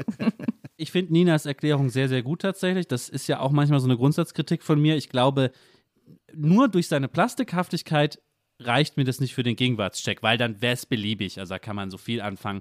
Ich gebe aber in dem Fall den Punkt, einfach weil ich die Mechanik hinter dem Begriff so interessant finde, dass man nicht sagt, von seinen Untergebenen lernen heißt irgendwie Employ, Employer Teaching oder irgendwas, sondern dass man sagt, nein, das ist Mentoring, aber Reverse. Also das, dass man sagt, wir bauen dieses Reverse noch ein. Das fasziniert mich irgendwie. Also, weil das ist ja auch hochproduktiv. Du könntest jetzt alle Liste von so Begriffen durchgehen und überlegen, ah, was ist, wenn das Reverse ist? Es gibt so eine alte Geschichte von einer Autorin, ich glaube, es war von Katinka Buddenkotte. Falls die jemand kennt. Die hat mal äh, in einer Geschichte erzählt, dass sie in einer Werbeagentur gearbeitet hat und es war super anstrengend und jeden Montagmorgen in der Konferenz hat sie nicht zugehört, als irgendwelche Themen gewählt und der Chef gesagt, ah, wir brauchen eine neue Kampagne. Aber sie war, galt als sehr kluge Mitarbeiterin, weil sie einfach nicht zugehört hat und irgendwann hat sie einfach so gesagt, ja, aber was ist, wenn wir es mal andersrum probieren? Und dann hätte der Chef gesagt, ja, Wahnsinn, Wahnsinn, das ist, was wir denken. Und so, also einfach, was ist, wenn wir Reverse Mentoring machen? In dem Sinne kriegst du den Punkt, ja. Und das Publikum sagt mit 72 Prozent, ja, Reverse Mentoring ist ein Teil der Gegenwart. Und dann hast du diesen Punkt, auch den Publikumspunkt. Okay, super. Jetzt kommen wir zur dritten und abschließenden Runde, eigentlich der entscheidenden Runde heute. Ich habe zwischendurch gesehen, ich kann den Chat leider nicht im Detail verfolgen, aber dass da schon wahnsinnig viele interessante Sachen gefallen sind. Unsere Punkte wurden diskutiert, aber auch neue Punkte sind gefallen. Ich hatte auch noch jemanden, ja. der mir geschrieben hatte, den, der gesagt hat, er würde da sein heute. Darf ich den Ford, aufrufen? Fordere den doch auch nochmal auf, ja, genau. Ja. Genau, und zwar Peter Becker. Sind Sie da? Bist du da? Genau, genau. Jetzt würde ich einfach um folgenden Prozess bitten. Und zwar diejenigen, die hier auf der Bühne, meinetwegen auch ohne Kamera, das muss nicht sein, aber Audio muss dann natürlich sein, weil nur Text ist uns zu wenig.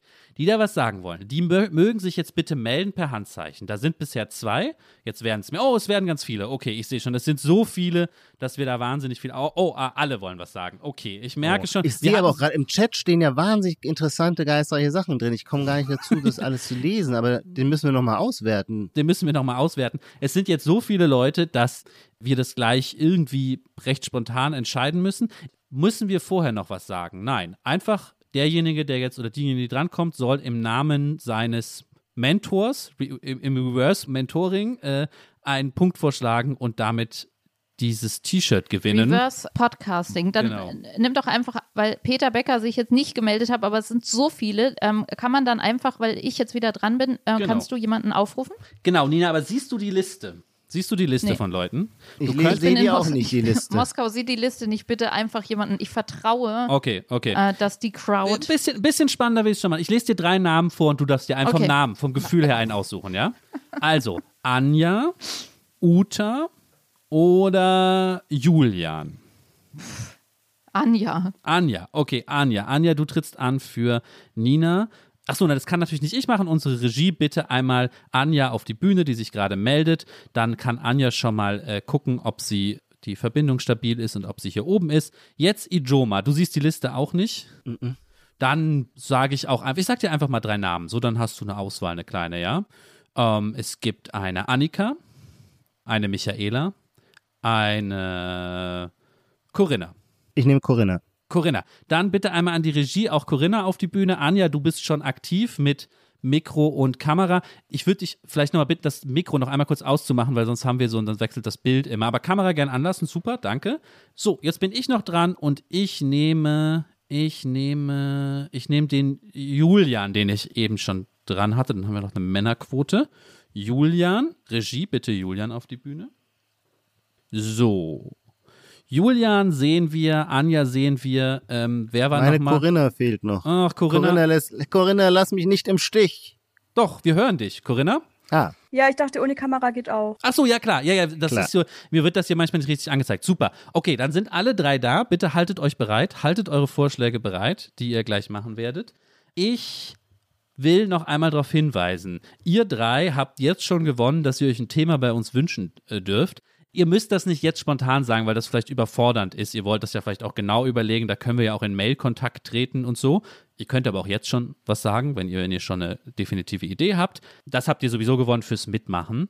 Hier geht es aber jetzt darum, in dieser letzten Runde bei den entscheidenden Punkten, wer kriegt dieses tolle T-Shirt. Ich zeige es nochmal, falls meine Kollektion demnächst dann auch bei C&A zu haben ist, ja. So, das, das Feuilleton, das T-Shirt. Und vor allem, Lars, das ist das einzige Bekleidungs- Produkt, das du je hergestellt hast. Also du machst wirklich nichts anderes als Feuilleton-T-Shirts. Das ist deine Profession. Sagen wir genau, der Laden privateshirt.de aus der Europapassage hat es für mich hergestellt. Schleichwerbung. Ja, legen wir los. Mehr gibt es, glaube ich, nicht zu sagen. Ähm, wir können dieses T-Shirt gewinnen in dieser letzten Runde. Das Publikum darf aber auch wieder abstimmen. Denkt dran. Also das Publikum stimmt dann über eure, eure Punkte auch ab. Nina, du, du kannst ja mal anmoderieren, deine Anja. Ah, Nina ist wieder weg. Nina? Nein? Okay, gut, macht ja nichts, weil jetzt ist ja Anja da. Anja, du warst für Nina da, richtig? Das habe ich mir richtig notiert, oder? Ja, richtig. Super. Hi Anja, von wo aus schaltest du dich zu? Ich sitze aktuell in Leipzig. Noch kein Gewitter. Ich hoffe, es bleibt so. Gut. Was ist dein Vorschlag, mit dem Nina einen Punkt im Gegenwartscheck erkämpfen soll? Ja, mein aktuelles Phänomen, das sind die erweiterten Pflichten eines guten Gastgebers. Wie so vieles aktuell, ja, Corona-bedingt. Früher war alles ganz einfach. Man hatte Geburtstag, man hat äh, zehn Leute eingeladen, hat gesagt, wann und wo, und damit war das Thema erledigt. Heute ist es alles ein bisschen komplizierter. Als guter Gastgeber informiert man vorher. Ich habe natürlich Schnelltests da. Man informiert schon vorher, wie viele Leute sind eigentlich geplant, wie viele Leute sollen überhaupt kommen. Und äh, ja, und man muss sich auch darauf vorbereiten, ähm, Auskünfte geben zu können, wie ist eigentlich der Impfstatus von Anzahl der Teilnehmer der Veranstaltung. Und das ist mein aktuelles Phänomen.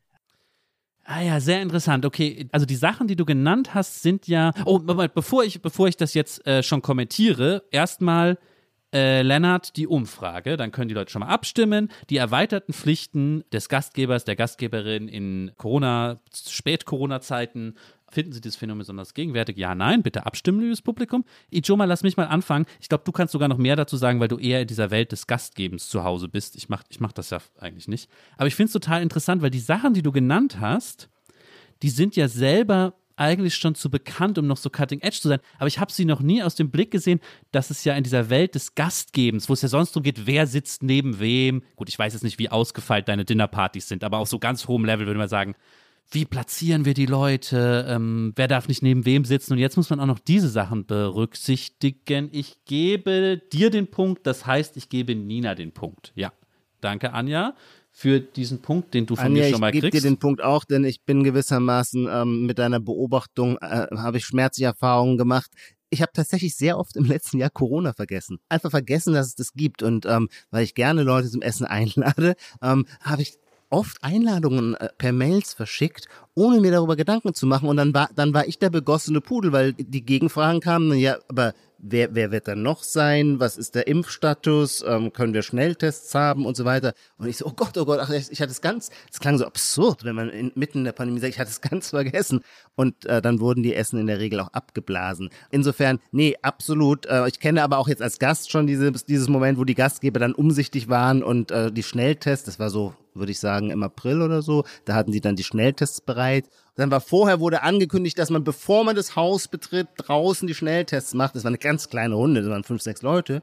Und dann haben die Gastgeber aber, als wir dann kamen, es natürlich nicht übers Herz gebracht, weil sie nicht aus ihrer Haut konnten. Und es wäre krass unhöflich gewesen, Leute erstmal vor dem Haus stehen zu lassen. Also baten sie uns doch erst rein. Aber wenn man schon mal in der Küche war, bekam man natürlich auch schon mal ein Glas äh, Champagner in die Hand gedrückt. Und dann haben wir den Schnelltest gemacht. Und dann waren wir aber schon so angetüttelt, dass wir die leider verwechselt die haben. Zeit vergessen, nein, die Zeit vergessen hatten. Ach Und so. wenn der erstmal 35 Minuten liegt, dann ist das, man muss nach 15 Minuten schauen, ob dieser zweite Balken kommt. Kurzum, ja, der Punkt ist wohl verdient. Ijoma ist völlig aus dem Häuschen und äh, es gibt sozusagen auch von ihm einen Punkt. Äh, ich weiß nicht, ob Nina schon wieder da ist und du nochmal mit deiner, äh, deinem Joker Anja sprechen möchtest. Ich sag kurz einmal ein Nina-Fenster. Hm, schwierig. Nein, dann würde ich sagen, Anja, ganz herzlichen Dank schon mal. Publikumsstimme kommt gleich noch. Ich würde dich bitten, eine Mail an gegenwart.zeit.de zu schreiben. Ähm, außer du sagst jetzt sofort, mach bitte unbedingt eine Folge über die neue Kryptowährung so und so. dann sind wir dabei. Bitte, Nein, bitte da- sag das. Da überlege ich genau mir gerne das. noch ein bisschen was ganz Fieses. Ja, okay, sehr gut. Sehr gut. Äh, schreib bitte an gegenwart.zeit.de und jetzt wird wahrscheinlich Lennart dich irgendwie schon wieder so runter begleiten von der Bühne. Und tausend Dank dir dafür. Du hast auf jeden Fall schon mal gewonnen. Nina ist immer noch nicht da. Deswegen hören wir jetzt noch das Publikums, sehen jetzt noch das Publikumsvoting. Oh. Ja, Eindeutig. Ein, das ist sehr eindeutig. Okay, die Corona-Dinger ziehen einfach, ziehen einfach immer durch. Ein Strich noch bei Nina. Okay, jetzt, bevor die anderen zu lange warten müssen. Äh, wie war die Reihenfolge? Du Naja, Nina wird ja logischerweise sowieso für Anja stimmen, deswegen können wir auch diesen Punkt ihr noch, ihren eigenen, oder? Jetzt haben, Oder wir, jetzt haben wir einen kleinen Konflikt über die Regeln. Ich finde, auch in dieser Runde darf man nicht für den Punkt stimmen, der von seinem so. Joker genannt wurde. Ach, logisch, ja. Stimmt. Logisch, ja, ja, oder? Ja, Ja, Also ich wir weiß- hatten 31 Grad heute hier. Ja, Hm. ne, weiß ich nicht. Sonst gehen wir jetzt nochmal zurück in die Regelkommission, aber unter Vorbehalt spielen wir das Spiel so. Und jetzt, bevor Julian, der auch schon lange wartet, gleich dann endlich dran ist, Corinna. Corinna nur mit Audio, was total okay ist. Kein nur Audio-Shaming hier. Wir sind hier nicht im Seminar an der Uni, wo man immer die Studenten auffordern muss, in ihre Kamera zu gucken. Aber das ist so krass, die ganzen armen Lehrer, ich habe das erst kürzlich mitbekommen, die unterrichten, auch die Professoren, die unterrichten, die, die Studenten und die Schüler schalten ihre Kameras aus und dann redet der Lehrer ins Leere hinein. Ich weiß nicht, ob das mit den Menschenrechten vereinbar ist. Aber das ist ein, Corinna, äh, du bist meine Kandidatin. Ich begrüße dich herzlich und bin sehr gespannt, mit welcher Beobachtung du ins Rennen gehst. Ich hoffe, es ist eine super Beobachtung, denn ich habe es dringend nötig, Punkte zu bekommen. Hallo Nina. Nina ist wieder Hi. da. Sehr gut. Ich habe hab euch gehört. Vielen, vielen Dank, Anja. Super gemacht. Ich habe alles gehört. Ich konnte nur nichts sagen. Sehr gut. Jetzt Corinna für Ijoma. Corinna, mach dein Mikro an, stell uns deinen Punkt vor. Und sag uns vorher, woher du anrufst. Äh, ich komme aus Stuttgart. Mhm. Ja, und mein Punkt hat auch was mit Corona zu tun. Ich habe nämlich das Gefühl, es hat sich während Corona so ein bisschen hochgeschaukelt. Und zwar der Wettkampf darum, wer es während der Pandemie am schlimmsten hat und hatte. Anfangs waren das die alten Menschen, die angefangen, äh, bei denen es angefangen hat, die am meisten darunter gelitten haben, weil sie am gefährdendsten waren. Dann fingen die Schülerinnen und Schüler natürlich an, sich zu beschweren, weil die Schule nicht richtig stattfand. Dann natürlich auch äh, kamen die Eltern dazu, die äh, zu Hause gelitten haben und sich um ihre Kinder kümmern mussten. Dann kamen die Lehrer, die den Unterricht nur noch online stattfinden lassen konnten. Und jetzt zuletzt merkt man eben immer mehr, habe ich das Gefühl, dass auch die Studenten sich beschweren und aufschreien und so, hey, wir sind auch noch da, uns geht's auch schlecht. Und ich bin gespannt, wie sich das noch weiterentwickelt, ob denn irgendwann so der Wettkampf ein Ende nehmen wird, wem es jetzt letztendlich am schlechtesten ging und geht während der Pandemie. Und darf ich noch was hinzufügen? Und als letzte Runde würde ich sagen, kamen dann nochmal wieder die Kinder und Jugendlichen, weil sie nicht geimpft werden sollten. Oder ja, genau. Und das ist auch klein. ein Mhm. Punkt der Studenten und Studentinnen, die ja jetzt auch beim Impfen so ein bisschen hinten dran gelassen werden und glaube ich auch der Grund, warum die Studentinnen jetzt aufschreien. Ja, im, im Chat wird, wird sozusagen diese Reihenfolge auch noch fortgesetzt. Man soll natürlich nicht, das ist vielleicht so klar, dass wir es gar nicht genannt haben, nicht vergessen, dass die äh, Ärztinnen und vor allem Pflegerinnen und Pfleger im Krankenhaus natürlich äh, unter der Situation gelitten haben und sich äh, darüber zurecht beklagt haben. Dann wird noch genannt, ich hatte gerade, es gab noch drei, vier, ach die Künstler, natürlich, die Künstlerinnen und Künstler, auch diese Gruppe trat dann auf und gesagt, wir können nicht, wir können nicht Kunst machen auf der Bühne. Ja, ich weiß aber noch nicht, was ich dazu sagen soll. Ich gebe vielleicht erstmal die, die Abstimmung frei. Oder Lennart, du, ja? Im Chat hat jemand reingeschrieben, Jobverbot 1,5 Jahre, da sieht man schon, da versucht man dann wieder sich zu profilieren, also nicht profilieren, ich will es nicht so negativ darstellen, sondern so, da sieht man, dass dann wieder da angezeigt wird, guck, wie schlecht es denen und denen ging. Das klingt jetzt negativ, ist nicht negativ gemeint. Und noch äh, eine Sache, ich habe jetzt in Altersklassen gedacht, aber natürlich Jobs habe ich jetzt gar nicht beachtet, aber auf jeden Fall auch ein großer Punkt, ja. Genau, wenn man zum Beispiel CEO einer Tech-Firma ist und keine Kinder hat, dann fällt es einem wahnsinnig schwer klarzumachen, warum man selber sehr gelitten hat. Ich darf einen Punkt geben, ja oder nein, ne? Ja, Nina. Ja, mir äh, fällt das so, ähm, so schwer, jetzt aus dem Ja, ja, Publikum, ja, ja, ja. also dem Publikum gegenüber auch so streng zu sein wie euch gegenüber. Aber ich würde den Punkt knapp nicht geben, weil ich das Gefühl habe, dass wir gerade in dieser Diskussion eine kleine Pause haben. Und äh, wenn es wieder, weil wir uns gerade so mental in so einer Art Nachkriegssituation befinden, wo man einfach nur denkt, oh, im Moment ist es okay, ähm, alle genießen es. Und wir hatten diese Diskussion ganz lange, alle Gruppen haben sich gemeldet und wir werden die, glaube ich, auch wieder haben, nämlich wenn die Schule wieder losgeht und die Delta-Variante kommt und so weiter. Jetzt hat jemand auch im Chat geschrieben, ähm, Entwicklungsländer, äh, also global gesehen, also ich habe das Gefühl, wenn, dann redet man über die gl- globale Situation gerade, aber eigentlich ist es gerade eine kleine Pause davon, habe ich das Gefühl. Also es stimmte der Punkt bis eben gerade und er wird sozusagen gefühlt übermorgen wieder stimmen. Aber jetzt gebe ich ihn gerade jetzt nicht. Entschuldigung. Von mir gibt es den Punkt an Ijoma via äh, Corinna, einfach weil ich sagen würde, ich benutze jetzt ein Wort, was, was äh, nervt mittlerweile, aber in dem Fall muss ich es nochmal sagen, weil diese Identitätspolitisierung auch dieser Corona-Pandemie irgendwie schon ein Phänomen ist, was wir noch nicht ganz verdaut haben. Also mir scheint es nicht, man könnte ja sagen, das ist trivial, was Schlimmes passiert und verschiedene Leute sagen, wir sind so und so davon betroffen. In diesem Sinne ist es kein Gegenwartspunkt, aber im Sinne, dass sich identitätspolitische Gruppen bilden, die im weiteren Sinne, ja, die dann sagen, wir als Gastronominnen und, Gast und wir haben es doch eh schon so und so und uns wurde doch auch schon damals, also da ist irgendwas dran. Ich würde, ich würde es aber auch ein knappes Jahr. Ich würde sagen, ein knappes Jahr, Corinna. Ich glaube, ich, will nicht so kleinlich wirken. Ich glaube, es ist gerade so ein kleines Ich verstehe. Zeitfenster, wo wir eine Pause machen, weil und die Brücke, die uns in dieses Zeitfenster gebracht hat, war der Satz, den man immer wieder gehört hat.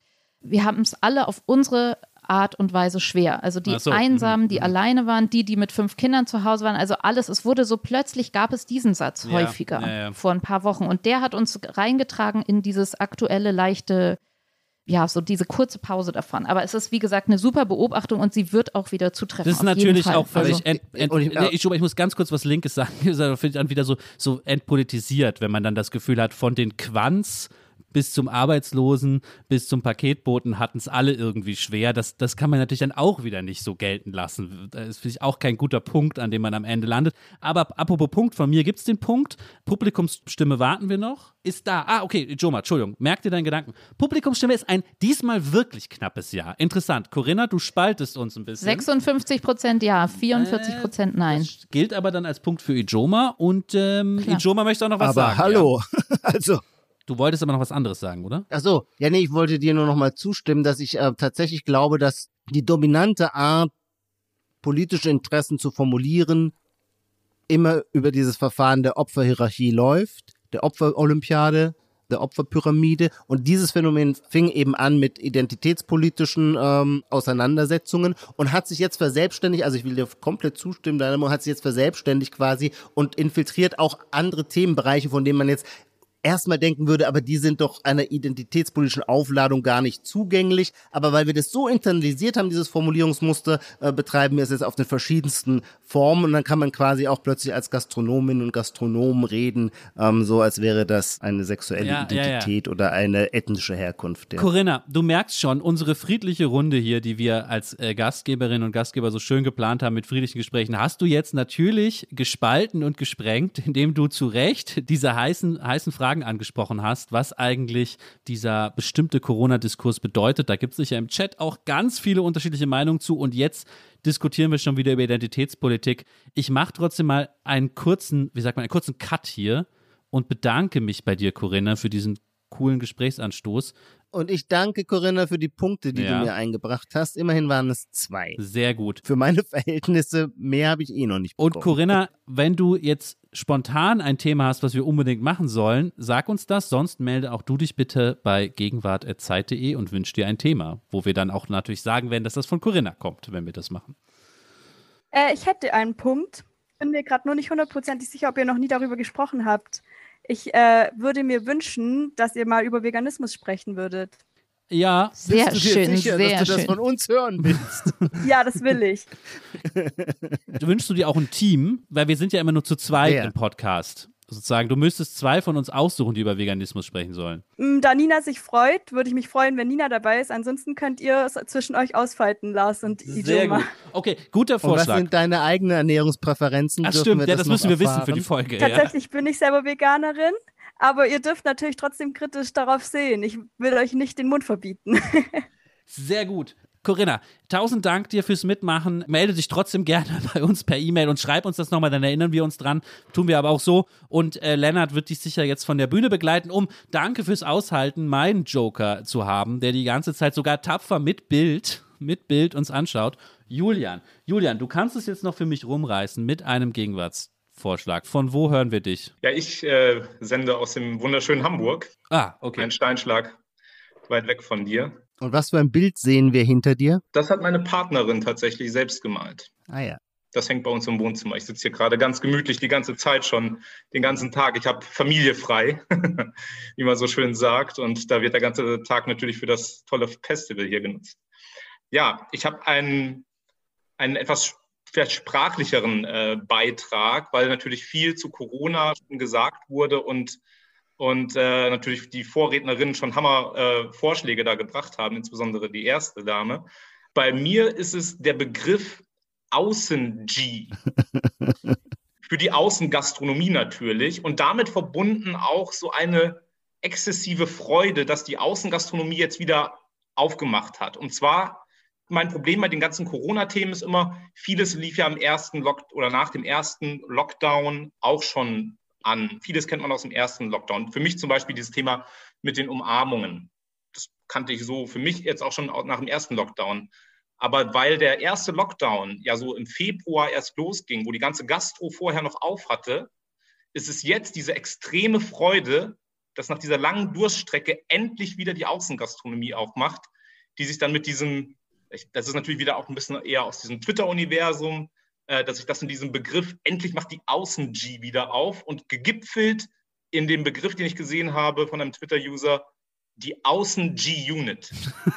okay. Okay. Die Leute, die jetzt nicht mehr selber kochen, sie haben alle keinen Bock mehr, sie gehen jetzt jeden Tag in die Außengastro. Sehr gut, danke, danke Julian für diesen Punkt. Ich halte mich aber jetzt zurück, weil ich bin ja, darf ja nicht darüber reden. Ich sage nur, ähm, bitte Abstimmung abrollen schon mal. Losrollen, hin, hinrollen, herrollen. Und Nina, Ijoma. Ijoma, fang du mal an. Ich tendiere gerade Naja, wieder zu streng sagen, sein und Außen- das ist vielleicht nicht gut. Ich bin hin und her gerissen. Ich finde, Julian, du hast es selber ja auch schon angesprochen, die Außengastronomie als zentrale Sehnsuchtsbegriff oder Lösungsformel, den kenne ich schon auch von vor einem Jahr. Auch da war das ja, dass, wenn ich das richtig erinnere, dass man erstmal nur draußen sitzen durfte und nicht gleich zurück in die Restaurants kam. Wenn man jetzt sagt, außen geh, ich kenne das so nicht, leuchtet mir aber sehr ein, dann gefällt es mir natürlich schon recht gut. Also die, diese schnelle Verabkürzung als Ausdruck davon, dass es einen neuen Zentralbegriff gibt.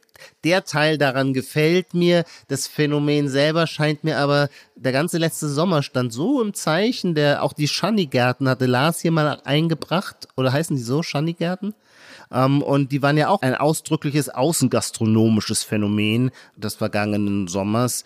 Deswegen, ich möchte nicht einfach jetzt, ich möchte streng bleiben ähm, und gebe den Punkt nicht. Ich will ihn eigentlich auch nicht geben. Das Einzige, was es so ein bisschen rausreißt, ist also, dass ich bei Twitter da ähm, nicht immer alles mitbekomme und deswegen Vertrauen habe, dass das stimmt, wenn du das sagst, Julian. Und dass ähm, dieses Unit, also außen geh alleine, wenn Unit mitzählt, dann sag einmal, dass Unit mitzählt. dann kriegst du den. Ju- Unit, Weil- Unit zählt unbedingt mit. Weil das ist irgendwie, das ist dann, da merke ich, ja, da merke ich dann, da ist irgendwas, weil da merkt man das Spiel damit, dass es da wirklich einen Begriff gibt. Also von mir kriegst du den Lars Julian. Okay, sehr gut. Das Publikumsvotum ist wahrscheinlich abgeschlossen, deswegen kann ich gerade jetzt noch einen Widerspruch machen. Es stimmt einfach nicht. Oh, ah, das Publikum, Siehste, ah, knapp. guck. Okay, 60 Prozent. Okay, 61 sehr gut. Dann habe ja, ich den Punkt auch noch. 39 Nein für alle. Die Danke. Julian. Und was Ijoma sagt, stimmt einfach nicht. Also diese Außengastro-Hoffnung, dieser Begriff war letztes Jahr nicht so prominent. Das ist äh, völlig richtig, dass der erst, man kann sagen, er ist jetzt schon Du hast selber die Schanigärten letztes aber, Sommer aber nein, das schon Wort. Außengastro, Das das, du kannst vielleicht sagen, das ist jetzt seit zwei Monaten schon oder einem sehr prominent. Aber irgendwie haben wir letztes Jahr nicht in dieser Kategorie gesprochen. Wäre auch interessant zu wissen, warum. Klären wir ein andermal. Wegen der Julian, Notbremse, weil das da so aufgelistet war alles. ja, vielleicht. Julian, danke für die erspielten Punkte. Und hast du schon einen Vorschlag für uns oder willst du uns mailen oder uns antwittern? Ich lasse mir sehr viel Zeit und denke mir was sehr Schönes aus. Sehr schön. Okay, sehr schön. Danke, Julian. Dann wird wahrscheinlich Lennart dich von der Bühne begleiten. Es ist sehr heiß hier auch in Hamburg bei Julian und mir und Nina. Dann sind wir durch, oder? Ja, wer hat wir gewonnen? Haben alle, Wer hat gewonnen, alle Ulla? Punkte. Das, das, nein, nein, nein, nein, Ach nein, nein. Äh, Langsam, langsam, langsam. wir haben jetzt alle Punkte versammelt, ja. Alle Punkte, versammelt. wir haben hemmungslos überzogen. Wir müssen vor der Siegerehrung nochmal, es geht um dieses T-Shirt, mit dem ich persönlich den deutschen Journalismus retten werde, weil spätestens in zwei Jahren wird jede deutsche Influencerin und jeder Influencer die Marke Feuilleton tragen. Auch so bestickte Caps habe ich mir überlegt. Das geht's für uns. Das Publikum hat schon seine Lars Preise macht bekommen. nichts anderes, nur dieses T-Shirt. Nur das eine T-Shirt, ja genau. Stimmt, stimmt. Und ähm, bevor wir zur Siegerehrung kommen, müssen, bevor ich hier vorlese, meine Punkte zusammen addiere, müssen wir uns bedanken, Nina. Wir müssen genau. uns bedanken. Wir müssen nicht, aber wir wollen, wir wollen uns Wir wollen, wir wollen, ja. Genau, und zwar bedanken wir uns. Also bei mir ist die Liste heute, da ich in Moskau irgendwie im Keller gelandet bin plötzlich, ähm, weil mein Internet sich verabschiedet hatte, noch länger geworden mittlerweile. Wir bedanken uns erstmal endlich bei Pool Artists und vor allem bei der wunderbaren Lisa unserer Producerin, die uns bei jedem Kabelproblem und überhaupt bei jeder Krise begleitet und supported. Und ich möchte danach noch mich bedanken bei Lieselotte, bei Hanna und bei Lennart, die mich hier durch diese persönliche Krise heute gepusht haben, ähm, die ich vorher, Lieselotte und Hanna kannte ich noch nicht mal. Aber äh, vielen Dank, dass ihr mich immer wieder hier reingeholt habt und den Ton und die Kamera mit mir irgendwie wieder hergestellt habt. Danke, danke. Ich bedanke mich für uns im Namen von uns alle. Wir bedanken uns. Ja, es gilt natürlich alle, alle Danks, Danke von jedem. Boah, ist es echt, ich bin mir langsam zu heiß hier drin. Es ist ein bisschen saunamäßig. Ich bedanke mich bei Zeit Online, dem kompletten Team, natürlich dem kompletten Podcast-Team. Stellvertretend nenne ich jetzt einfach mal Ole, den äh, Head of Podcast bei Zeit Online, aber auch allen seinen Leuten. Bei Jochen bedanken wir uns, ohne den es diesen Podcast hier, glaube ich, so gar nicht gäbe, weil er, äh, wir machen das alles hier nur wegen ihm. Und ich bedanke mich bei den Freunden der Zeit, müssen wir uns noch Genau, bedanken. bei den Nina. Freunden der Zeit. Äh, da gehört Lennart dazu. Lennart, der mich aber auch, eben äh, hier durch meine Krise begleitet hat und der heute Regie geführt hat beim Festival. Und wir bedanken uns bei Wenke, die uns damals vor ganz langer Zeit gemeinsam mit Lennart im allerersten Lockdown überhaupt dazu gebracht hat, endlich, endlich anzufangen mit einem Podcast aus dem Feuilleton. Also vielen Dank an alle. Sehr gut. Und natürlich das größte Dank geht an unsere Hörerinnen und Hörer, die uns hören, die uns Vorschläge schicken, aber auch an all diejenigen ganz besonders, die heute hier waren und ähm, uns live angehört haben. Das war uns eine große Ehre. Es hat so viel Spaß gemacht. Ich habe auch gesehen, wie viele Leute da waren. Das ist echt krass. Ihr könnt jetzt alle rübergehen zu alles gesagt. Ähm, wir hatten wirklich genug Zuhörerinnen und Zuhörer und genug Spaß und interessante Beiträge. Und jemand sagt, ich soll mich bei Twitter bedanken. Stimmt, okay, ich bedanke mich bei Twitter, denn ohne Twitter wäre ich nichts. So. Ijoma, hast du noch was Abschließendes zu sagen, bevor ich den Sieger verkünde? Nein, verkünde den Sieger. Jetzt ist da der Chat so eben, ich war, war im Chat wurde gerade was äh, Kritisches äh, über mich gesagt, aber das, der, das wurde so viel geschrieben, dass ich nur den Anfang des Satzes lesen Jetzt steht konnte. da, wir lieben euch, von Torben an alle. Oh. wir euch auch. so, Lars, zähl deine Striche zusammen. Auf Platz Nummer drei, auf Platz Nummer drei ist auf Platz, Entschuldigung, auf Platz Nummer drei ist Ijoma. Knapp, knapp vor Ijoma ist Lars mit einer Stimme mehr. Yes. Aber die Siegerin ist Nina mit insgesamt acht Punkten. Das ist sogar ein ganz schöner Abstand zu den Plätzen danach. Acht Punkte für Nina. Nina, ich weiß nicht genau, du musst das dann so als Kleid Sehr schön. Ich mache so einen Gürtel so. und ich werde in jeder Sitzung, wenn ich wieder aus der Elternzeit zurück bin, bei jeder Podcast-Aufnahme werde ich in dem schönen Feuilleton-T-Shirt rumlaufen. Es ist auch Dank. Bio-Baumwolle. Habe ich Dankeschön. extra Was anderes kommt mir auch nicht an die Haut, Lars. Danke euch beiden. Margarete Stokowski hatte doch mal den Begriff Feuilleton Boys etabliert, aber wenn du jetzt dieses T-Shirt trägst, dann ist es eindeutig, sind es die Feuilleton Girls, die jetzt den Ton angeben. So, so sieht's aus. Sehr schön. Also vielen Dank, aber ähm, ohne das Publikum hätte ich es auch nicht geschafft. Also danke nochmal an Danke, alle. auch danke, danke euch beiden übrigens. Ciao. Dir auch, Lars. Bis bald. Bis bald. Ciao.